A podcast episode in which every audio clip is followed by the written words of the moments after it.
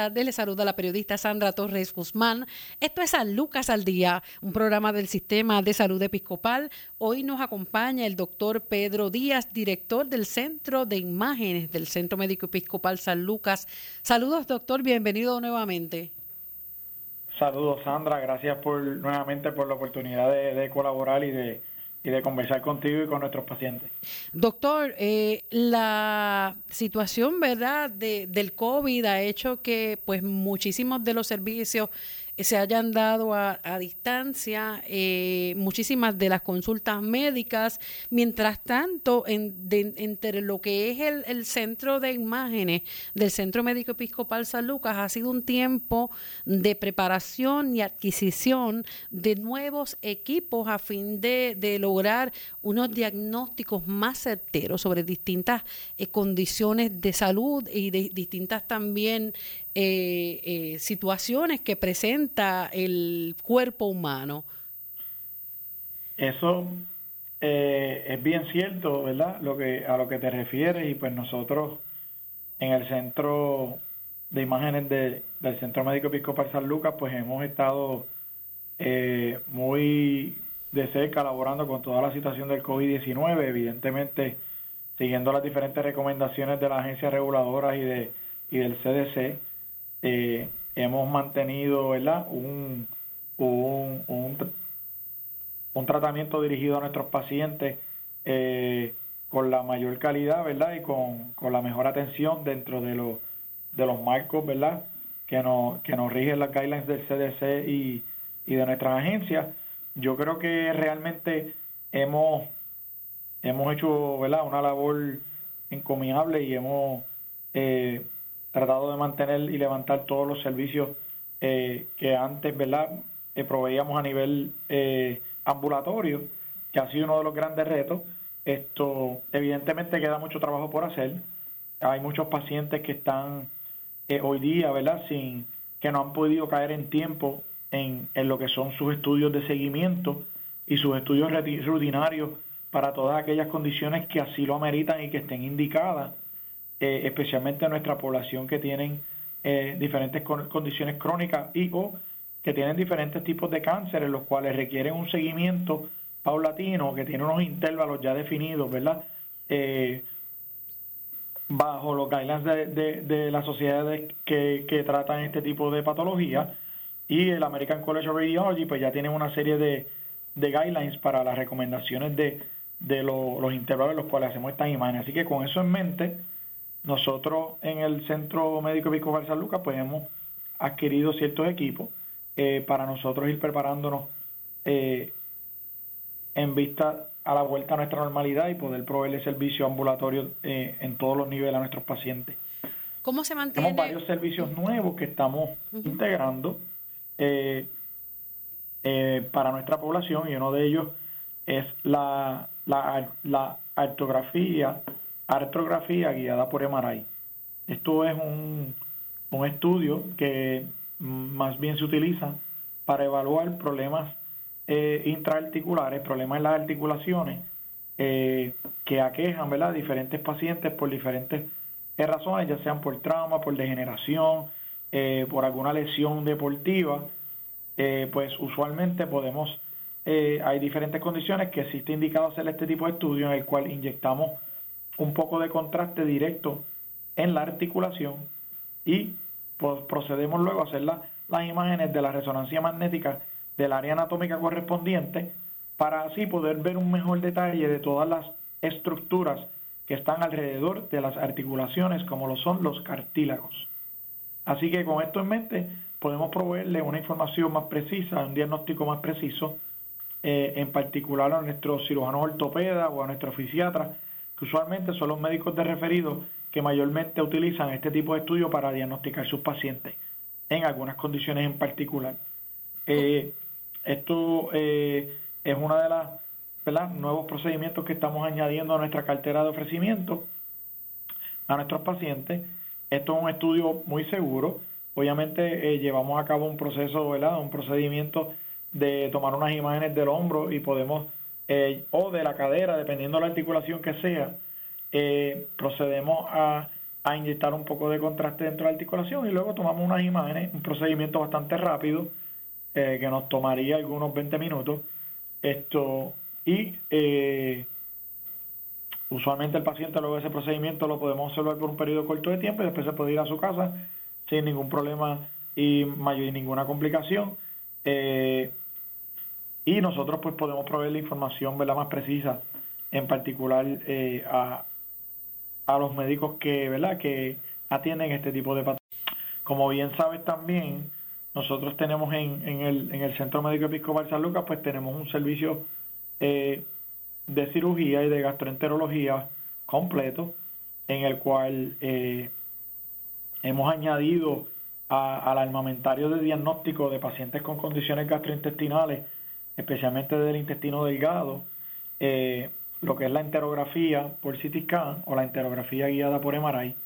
Y ambos de estos estudios, pues nosotros llevamos a hacer una preparación específica que se hace para estos estudios, en donde el paciente tiene que venir en ayuna. Nosotros le vamos a dar un contraste, es un contraste que va a, a básicamente llenar la cavidad del intestino delgado y distender ese intestino para luego nosotros poder eh, adquirir una serie de secuencias y una serie de imágenes en las cuales nos provean un mayor detalle de lo que es el intestino delgado.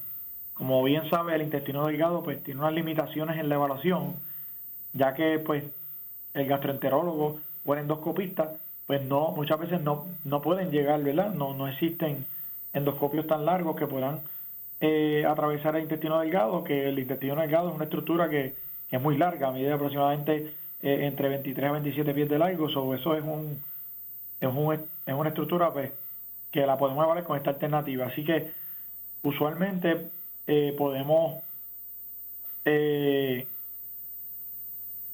utilizar CT o MRI dependiendo de la condición y, ¿verdad? y la, edad del paciente y las condiciones físicas de ese paciente. procedemos a, a, entonces tomar serie de imágenes y nos ayuda a detectar diferentes eh, patologías como lo pueden ser tumores, áreas de estrechez, eh, nos puede ayudar a, entender si hay algún tipo de, de masa en el mesenterio que puedan estar causando problemas en el, en el intestino delgado. Como bien conoce, nos ayuda en el diagnóstico de las enfermedades inflamatorias del intestino, como lo es Crohn's disease. Así que dentro de los algoritmos de las evaluaciones de estas condiciones gastrointestinales, pues estos métodos de diagnóstico se convierten en, en en herramientas importantes eh, para el diagnóstico y, manejo de estos pacientes. Así que nuevamente pues estamos añadiendo otra serie de, ¿verdad? de, estudios eh, con la adquisición de nuestro nuevo CT scan, que es el Siemens Go Top de 128 slices. Eh, así que gracias a esa nueva tecnología pues estamos implementando nuevos protocolos y nuevos algoritmos para poder eh, brindarle mayores servicios a nuestros pacientes. Doctor, en, en, ese sentido, en cuanto a lo que es la ortografía de hombro y cadera eh, por resonancia, me llama la atención porque eh, ahí puede deberse ver a, distintas condiciones de salud, puede deberse también a accidentes, no tan solo vehiculares, sino accidentes en el hogar no atendidos. ¿Qué es lo más que, qué es lo más verdad que, que, se busca en cuanto a lo que es este servicio? ¿Qué condiciones pueden estar surgiendo eh, y qué puede motivar, por ejemplo, el dolor de hombro y cadera? Pues la mayor utilidad que tienen este tipo de estudios, que es un estudio especializado, eh, es para la evaluación de, de, una estructura cartilaginosa que existe tanto en, en, en múltiples coyunturas, eh, a nivel del hombro eh, el labro y a nivel también de la cadera pues tenemos un labro que también es cartilaginoso y diferentes eh, procesos traumáticos o procesos degenerativos pueden causar patología en ellos y pues muchos de los tratamientos específicos para estas condiciones pues requieren una evaluación más en detalle y pues definitivamente que esta metodología nos ayuda a tener una idea más precisa de qué está ocurriendo eh, en ese cartílago. Eh, también es importante en pacientes, sabes que hoy día, pues, a pesar del COVID-19, pues las actividades atléticas, ¿verdad?, han disminuido, muchas de las competencias atléticas han disminuido, los entrenamientos han disminuido también, pero ya pronto con, con esta reapertura gradual que está ocurriendo, pues vamos a comenzar a ver mayor actividad atlética, mayor competencia deportiva y pues hay una serie de, de, de condiciones traumáticas eh, eh, o lesiones deportivas en las cuales nos ayuda este tipo de metodología diagnóstica para poder caracterizarlas y diagnosticarlas con precisión. Claro, no necesariamente tiene que haber alguna rotura, sino eh, golpes que lamentablemente muchas veces no se ven eh, a simple vista. Claro. Por eso le pregunto, porque eh, tal vez muchas dolencias a cierta edad son ocasionadas por accidentes no atendidos a tiempo. Sí, eso, eso es parte, ¿verdad?, de, de, nuestra, nuestra labor como médicos, ¿verdad? Mantener la educación a nuestra población y a nuestros pacientes, precisamente para eso mismo.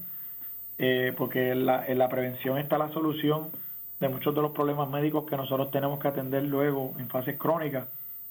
Así que, evidentemente, durante esta pandemia, pues hemos tratado de hacer unos esfuerzos colaborativos, diferentes instituciones en la región sur, a través del TAS Médico del Sur, y a través de la Escuela de Medicina y el, y, el municipio de Ponce y las diferentes instituciones hospitalarias, pues hemos tratado de mantener eh, a nuestra población informada eh, respecto a atender sus condiciones de salud, a, a mantener su seguimiento con sus médicos primarios y a mantener sus su métodos preventivos de, de, de rutina para precisamente una vez sobrepasemos toda esta, toda esta situación del COVID-19 y y volvamos a nuestra normalidad, pues que nuestros pacientes estén en un nivel de salubridad y de estado eh, aceptable y o estable eh, para así no tener que lidiar con mayores complicaciones en el futuro y que entonces cuando salgamos de la pandemia pues no, no veamos mayores estragos eh, de los que en verdad deberíamos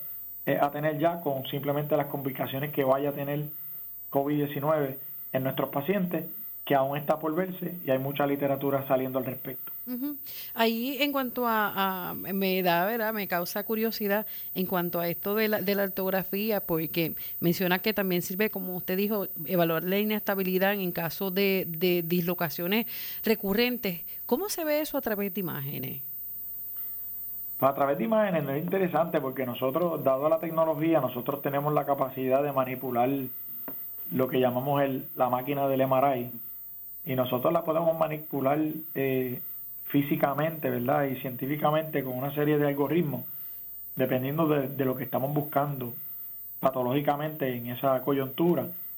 Así que nosotros tomamos vistas en diferentes planos y hacemos diferentes secuencias para, para poder ver al detalle las diferentes estructuras y es interesante porque eh, podemos ver eh, regiones anatómicas eh, con una alta precisión, ya que tenemos una resolución de contraste bastante alta. Y además el contraste al inyectar la articulación, pues no, nos ayuda a resaltar otras estructuras que sí están ahí y, y que bajo otras otros algoritmos pues no los podemos ver tan en detalle. así que pues entiendo que esto pues va a ser de gran ayuda, especialmente para esta población de ortopedas de la región dado a que este es un ofrecimiento, el procedimiento se ofrece limitadamente en muchas áreas en Puerto Rico, así que nosotros pues evidentemente vamos a estar eh, ayudando a nuestros ortopedas y a nuestros fisiatras de la región para poder diagnosticar a sus pacientes en aquellas condiciones que lo ameriten. ¿Esto también es para tener población pediátrica o solo población adulta? Pues realmente tiene, tiene también algunas indicaciones en la población pediátrica. Esto, en la población pediátrica eh, sí tiene indicaciones eh, por las mismas que los adultos en gran mayoría, especialmente, sabes que los niños pues se envuelven en actividades atléticas eh, y pueden tener, ¿verdad? Esto, eh, lesiones, lesiones por, por repetición, esto, por ejemplo, un pitcher, ¿verdad? Que, que tienden a, lanzar la bola con, de una manera repetitiva por tres horas en un juego de pelota, pues son, son varios de los atletas que nosotros podemos ver eh, que vienen a nuestro consultorio para este procedimiento, porque ellos tienen unas lesiones particulares, en algunos ligamentos en particular y en las articulaciones, eh, que les pueden causar dolor crónico, les pueden causar inestabilidad de la coyuntura y le pueden causar esto, ¿verdad? Degeneración de la coyuntura, que siendo un niño, pero pueden tener degeneración temprana si no se atienden esas condiciones a tiempo. Así que sí, en la población pediátrica definitivamente hay una utilidad para los mismos. Sí, por eso es que está, ¿verdad? Hay que tener mucho cuidado. Eh, puede ser que el niño le encante jugar eh, pelota, le encante jugar béisbol, pero el, el continuo, la continua práctica, tantos juegos, eso cuando se vuelve a la normalidad, pero ya cuando ese niño llega muchas veces a, a los 18 años, se desgasta y tal vez no puede cumplir, ¿verdad? Continuar desarrollándose en ese deporte por precisamente o lesiones no atendidas o simplemente que, que se sobreutilizó tal vez eh, el, el, músculo. Claro, puedo entenderlo y por eso siempre es bien importante que nosotros cuando yo tengo hijos y tengo hijos atletas, así que siempre es bien importante que nosotros... Eh, eh, viéndolo desde el punto de vista como médico y también como padre, ¿verdad? Es importante que nosotros supervisemos eh, y estemos atentos, ¿verdad? A, las actividades físicas que hacen nuestros pacientes. Esto y eh, es importante también que los padres pues supervisen, ¿verdad? La, las diferentes labores que se atléticas que se envuelven sus hijos y los campamentos y los centros de entrenamiento y estar seguro que las personas que están entrenándolos están adecuadamente certificadas que tienen un plan adecuado de condicionamiento físico para su para los niños en el deporte en que están encaminados. Y que a la misma vez eh, ese niño pues no simplemente eh, vaya a hacer deporte y ya sino que rutinariamente pues tenga una visita verdad eh, adecuada de discernimiento a su pediatra como lo amerita para estar seguro que el niño esté en condición antes de entrar a un programa de entrenamiento que sea de alto, de alto rendimiento para que responsablemente pues tenga la condición física y los parámetros ¿verdad? adecuados para poder entrar en ese tipo de, rutina. Ahí, eh, y obviamente es importante atender y escuchar a nuestros niños cuando tengan una queja, especialmente si son, si son atletas o de atletas de alto rendimiento, cuando tengan una queja en particular, porque definitivamente que, es diferente al niño que simplemente se entretiene por eh, con el deporte, al niño que lo hace, ¿verdad? De alto rendimiento, eh, de una manera rutinaria. Así que hay que estar alerta y buscar los recursos y las personas que están adecuadamente preparadas para atender esta, estas patologías. Sí, hemos visto eh, ligas de niños de 3 y 4 años.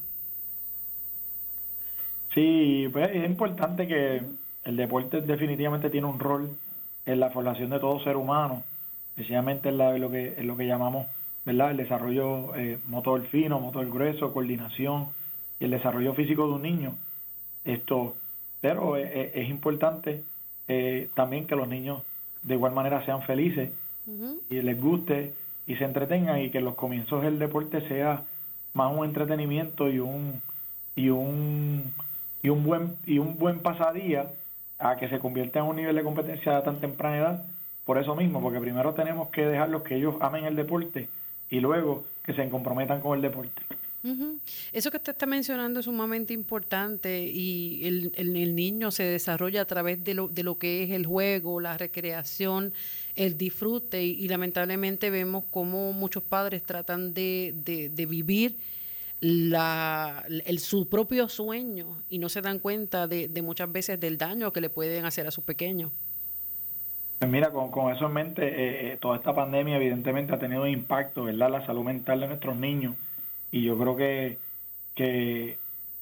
que, lo hemos podido notar, eh, ya que el juego, fue el, juego y la interacción social forma parte del desarrollo integral de todo niño, en, especialmente en las etapas bien tempranas. Eh, eso es parte de su desarrollo. Evidentemente vamos a poder, vamos a estar viendo, ¿verdad? Las consecuencias que eso va a tener en nuestros niños.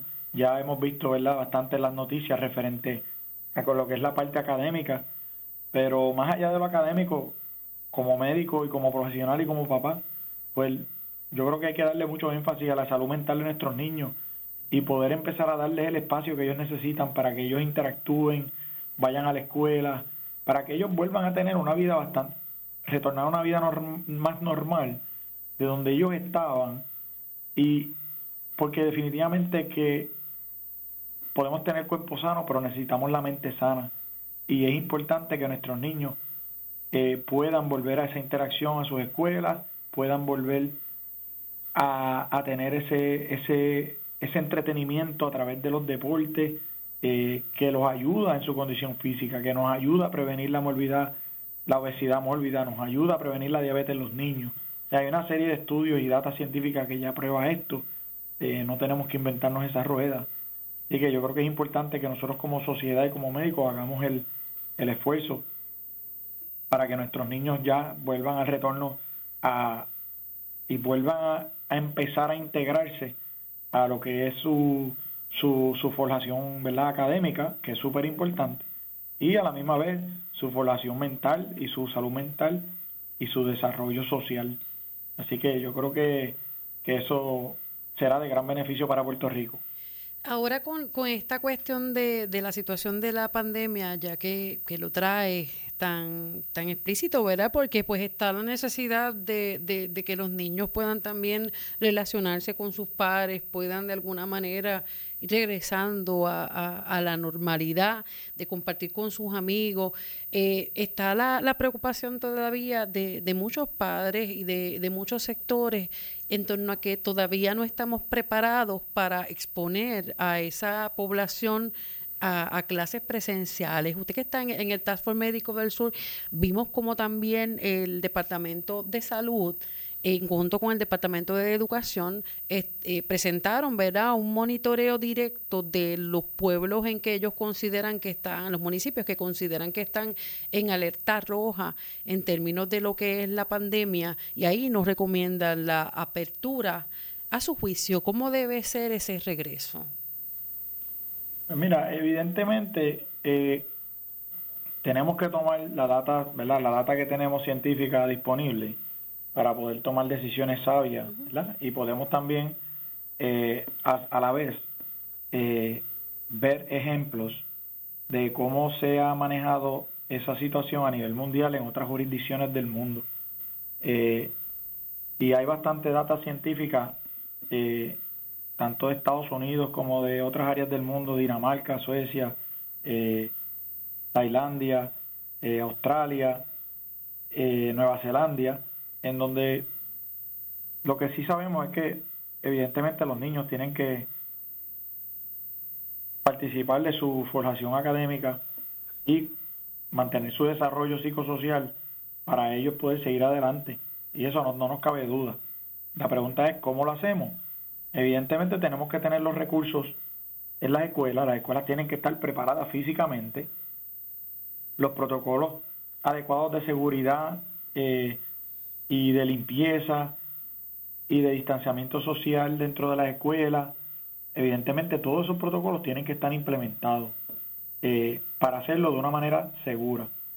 Eh, toda aquella institución que obviamente tenga su personal vacunado, el personal docente, ¿verdad? Los maestros y los que trabajan en la escuela, después que la escuela esté preparada físicamente, eh, tenga la, la, los recursos necesarios para mantenerlo así, o sea, que no haya escasez de hand sanitizer, que los niños puedan ir eh, y establecer unas distancias razonables como lo estipulan los guidelines.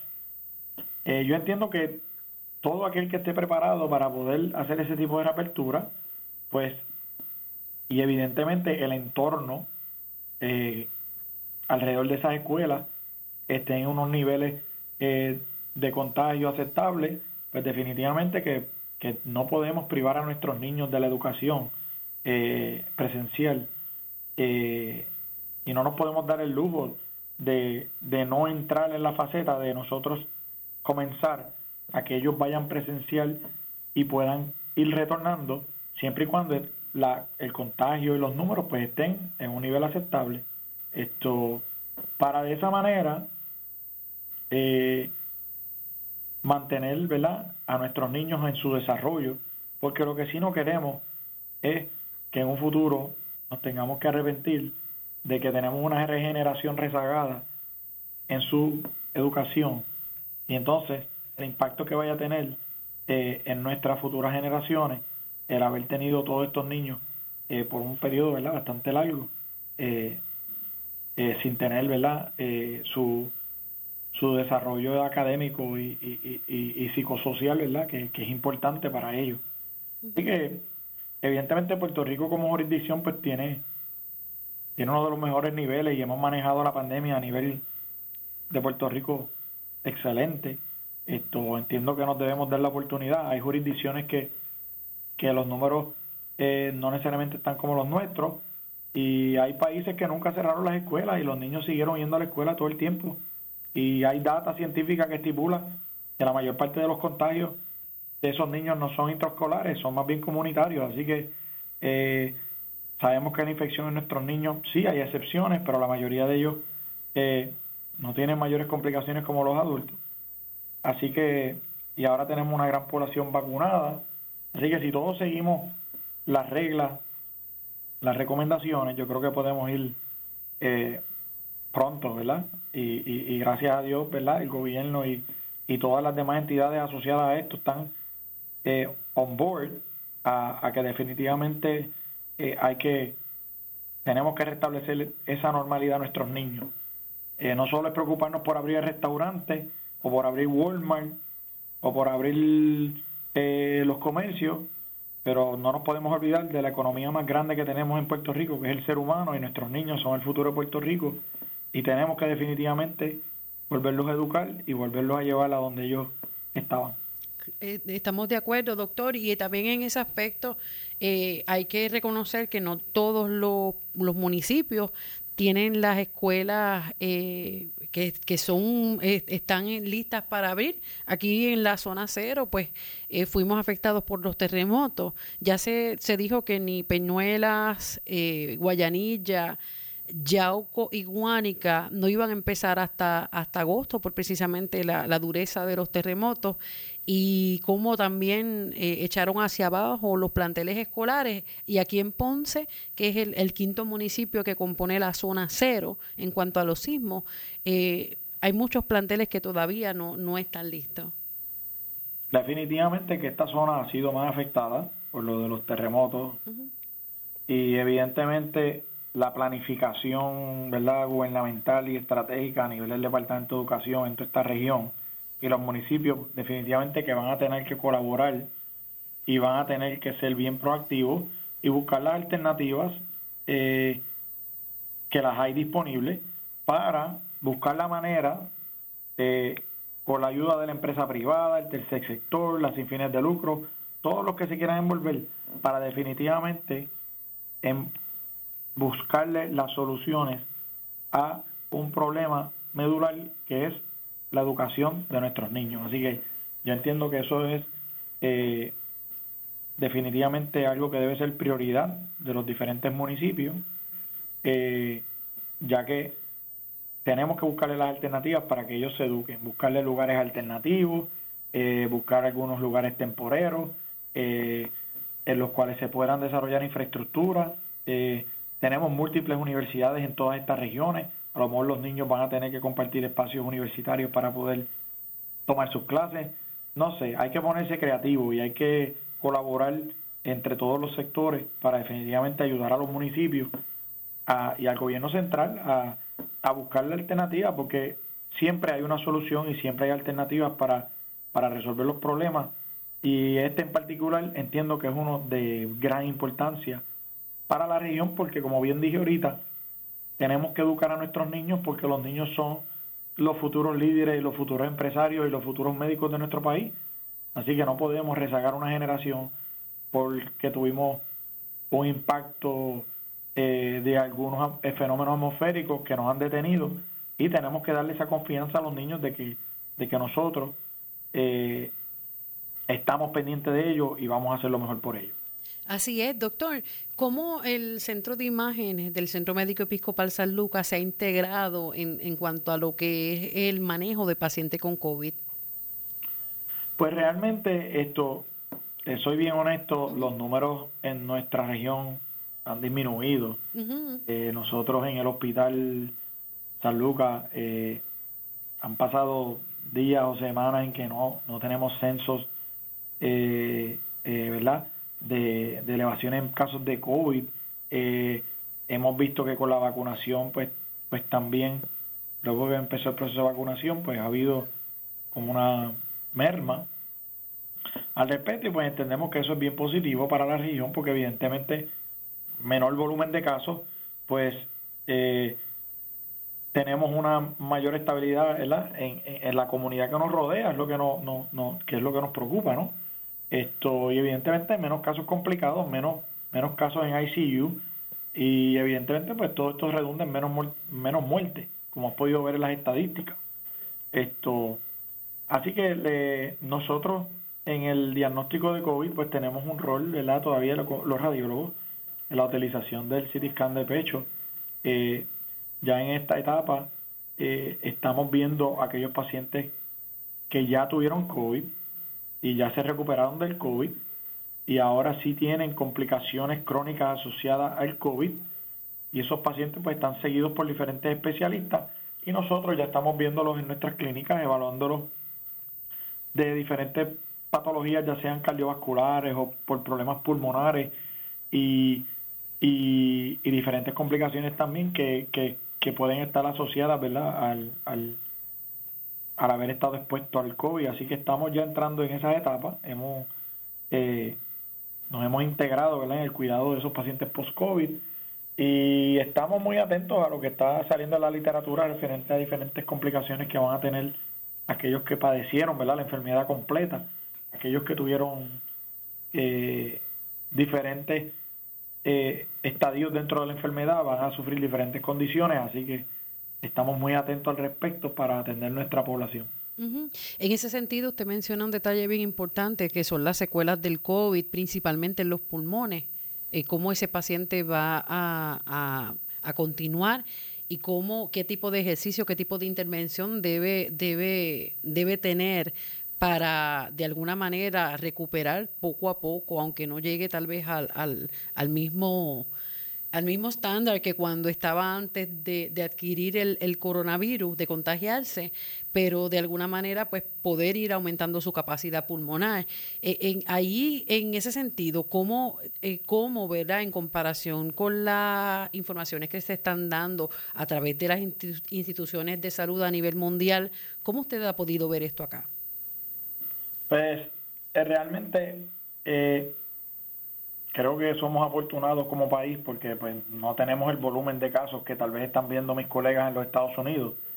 Eh, tengo contacto con múltiples colegas eh, en los Estados Unidos que practican mi profesión, ¿verdad? Y, y evidentemente pues nosotros somos agraciados porque pues hemos podido mantener una, una baja incidencia de contagio y evidentemente los casos complicados aquí han sido menos, por ende las repercusiones que tenemos son menos que en otras jurisdicciones, pero eso no deja de ser eh, ¿verdad? Nos deja de una preocupación para nosotros como, como médicos y, profesionales de la salud, porque evidentemente pues, un paciente es suficiente y, y pues sí, hemos visto, hemos visto diferentes complicaciones al respecto, pero gracias a Dios no hemos podido ver eh, o identificar hasta el momento eh, que haya algún tipo de patrón eh, severo o de alguna o de condiciones irreversibles las cuales nos, nos levanten preocupación eh, verdad porque pues simplemente tenemos una, una muestra baja ya que nuestros casos complicados que llegaron a, a intensivos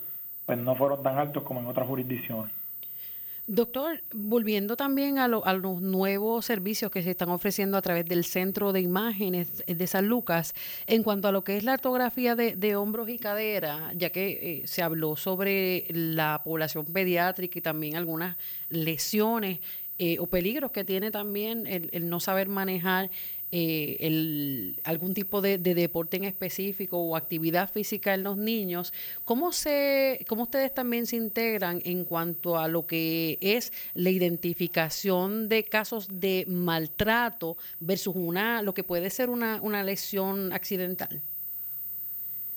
Pues mira, eh, nosotros los radiólogos jugamos un papel bien importante en todo lo que es la evaluación de un niño en que se sospecha clínicamente eh, maltrato, eh, ¿verdad? Lo que se llama maltrato de niños. Eh, nosotros en particular, eh, cuando ese paciente es evaluado por el médico primario, el médico de sala de emergencia, evidentemente ellos hacen, ¿verdad? Una evaluación física y hacen un historial médico que es clave en levantar la, la sospecha de este tipo de patología.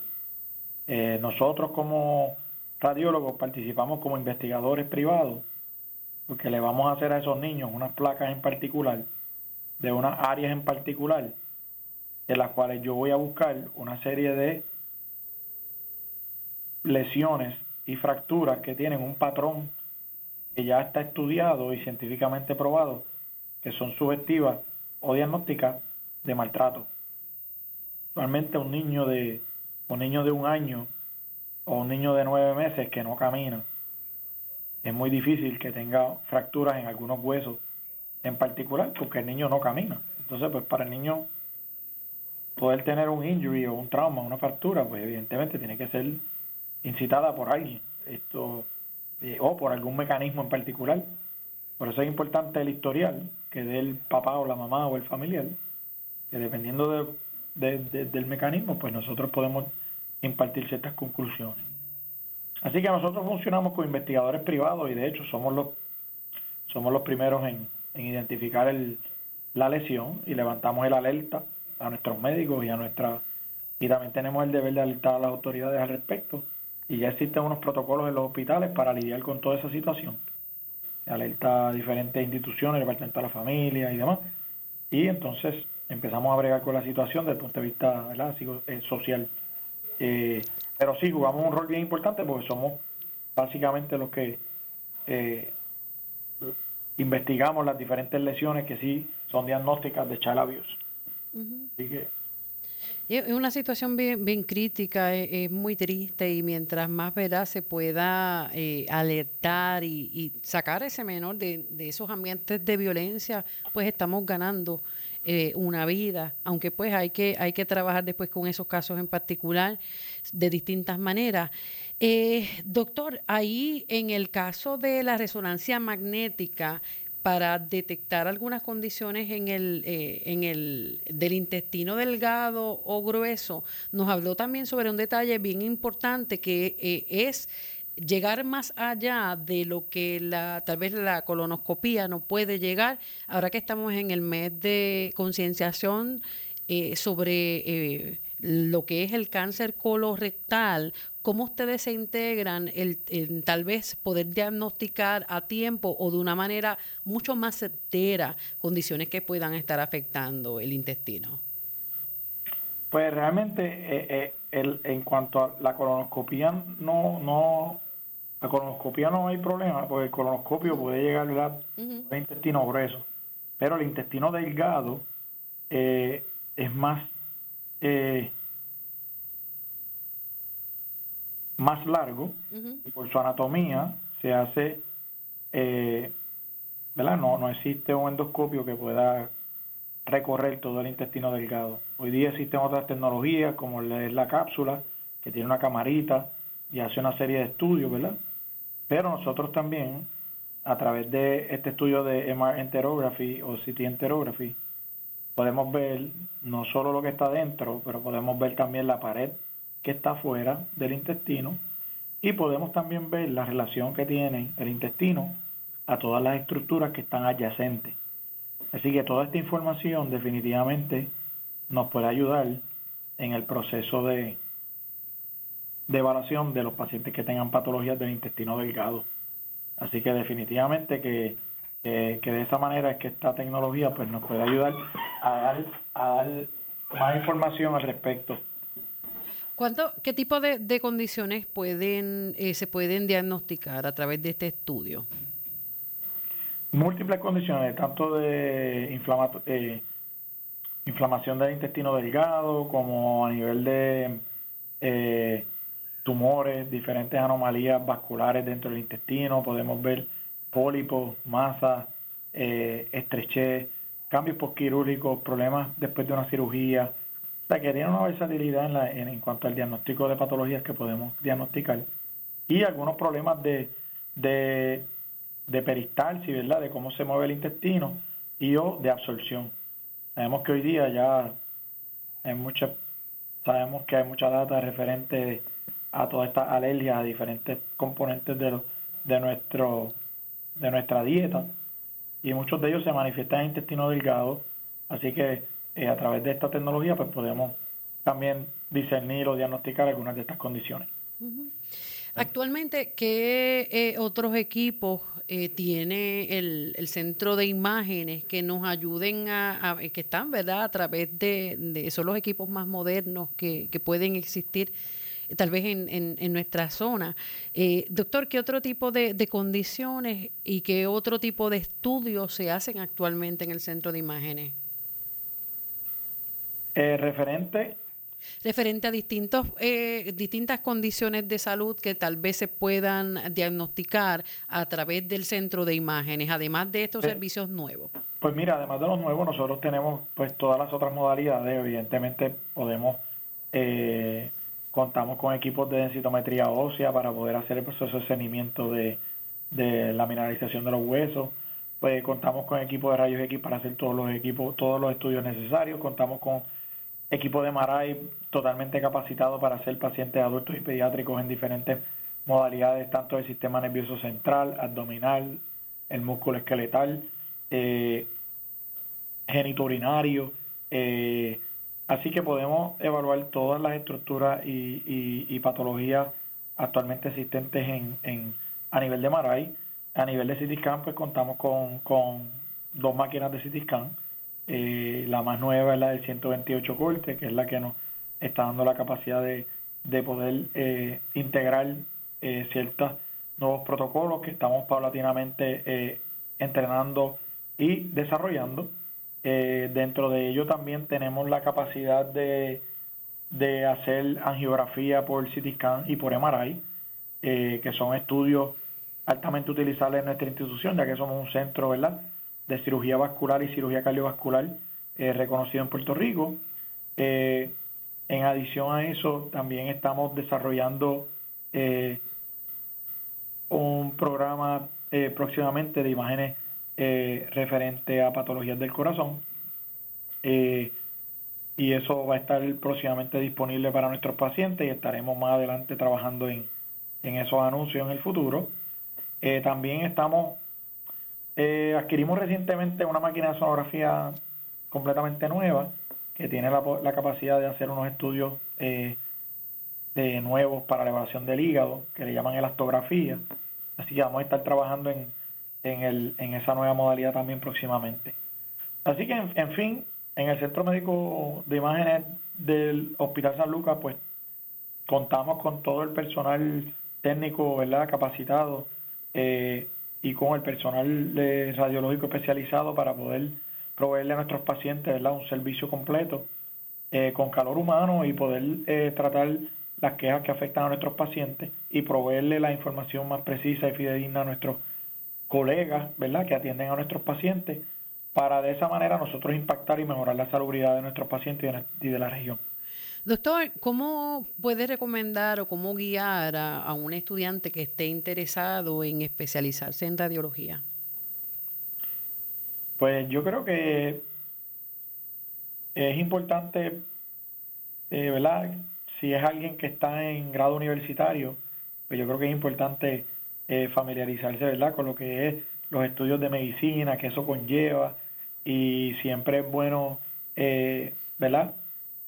Eh, ver cuál es la, la, la, el interés verdad que lo motiva eh, porque definitivamente que dentro de las ramas de la medicina pues la radiología es un aspecto que va a estar muy afín con los jóvenes de hoy día porque nosotros pues usamos mucha tecnología usamos muchas computadoras y utilizamos eh, muchas herramientas de las cuales los videojuegos proveen a los niños hoy día sí que en cierta manera nosotros eh, utilizamos muchas de esas herramientas que ellos hoy día utilizan para divertirse, para nosotros poder ayudar a nuestros pacientes.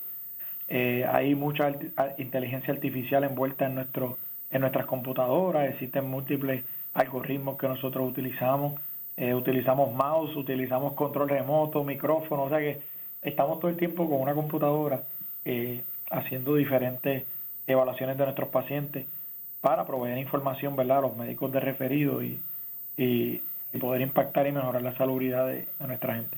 Excelente, doctor. La continuidad, ¿verdad? Un llamado final a la continuidad en el tratamiento, a no tener temor en poder acudir no tan solo al centro de imágenes San Lucas, sino poder acudir a recibir los distintos servicios, porque lamentablemente eh, por miedo al COVID muchas personas se han descompensado, otros incluso pues ha, lamentablemente han perdido la vida.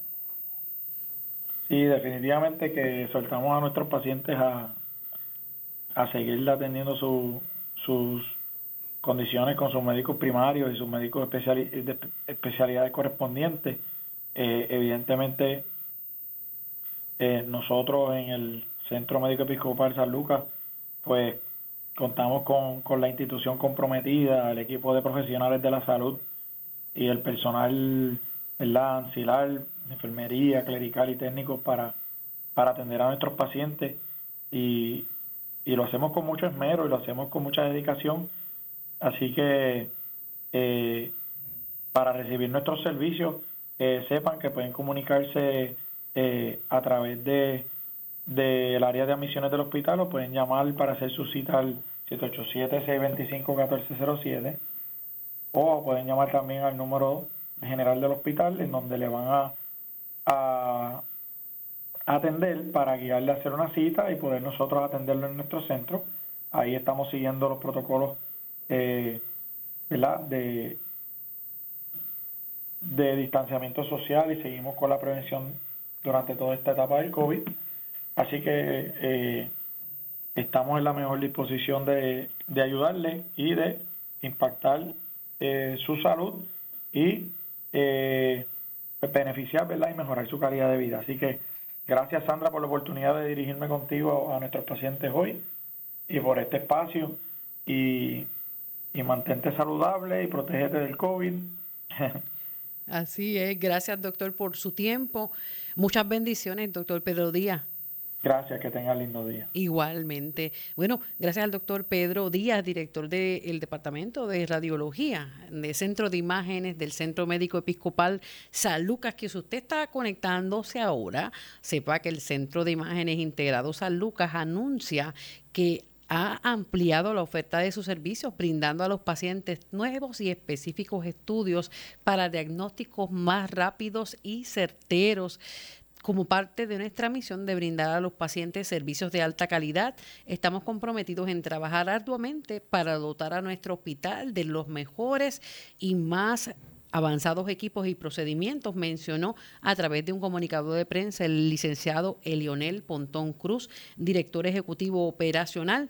Por su parte, el doctor Pedro Díaz, el director del Departamento de Radiología, explicó que ya comenzaron a realizar estos servicios de enterografía por resonancia magnética, el MRI, que permite evaluar procesos inflamatorios del intestino delgado o grueso, eh, la enterografía por CT, que también se utiliza para condiciones crónicas inflamatorias como enfermedad de Crohn y sus complicaciones como fístulas entéricas y mesentéricas. Igualmente añaden a sus servicios la artografía de hombro y cadera por resonancia magnética que con contraste intra, eh, intraarticular ayuda a visualizar mejor eh, el tejido fibrocartilaginoso en hombros y caderas. También sirve para evaluar la inestabilidad en caso de dislocaciones recurrentes. Así que todos estos estudios conllevan preparación previa que le proveerá al paciente eh, al momento de obtener su cita. Para más detalles, usted puede consultar con su médico o llamar directamente para cita al 787 844-2080, 844-2080. Eh, y si usted también eh, es cibernético, puede también obtener eh, esta información a través de las páginas, las redes sociales del Centro Médico Episcopal San Lucas, que precisamente también esta semana anunció que a través de una alianza con el Departamento de Salud de Puerto Rico, los especialistas de salud en hogar eh, en Hospicio y Home Care San Lucas vacunarán durante estos días alrededor de 900 pacientes adultos mayores que residen en hogares de cuidado prolongado de la zona este metro y norte de Puerto Rico. Durante la fase 1B de la vacunación, la directora ejecutiva operacional de Hospicio Home Care San Lucas, Isuanet Castillo, eh, detalló que se impactó a pacientes y cuidadores de Río Grande, Ceiba y Fajardo, mientras que posteriormente, según la disponibilidad de vacunas. Continuarán con el proceso en pacientes de la zona metropolitana y otros puntos de la isla. Así que cabe destacar que en estos días el personal de Hospicio Care San Lucas estaría administrando la primera dosis de la vacuna moderna a más de 44 hogares de cuido en el área de Carolina y Trujillo Alto, Fajardo, Río Grande y Ceiba. Así que para información también sobre Hospicio Home San Lucas y otros servicios puede visitar la página web a través del Facebook, Instagram eh, o LinkedIn, Hospicio and Home Care San Lucas. Puede llamar al 843-4185. Bueno, hasta aquí esta edición de San Lucas al día. Recuerde sintonizarnos de lunes a viernes de 1 a 2 de la tarde por aquí, por Radio Leo 1170M, Radio Leo 1170.com. Les acompaño, como todas las tardes, Sandra Torres Guzmán, dirección técnica Héctor Colón. Bendiciones.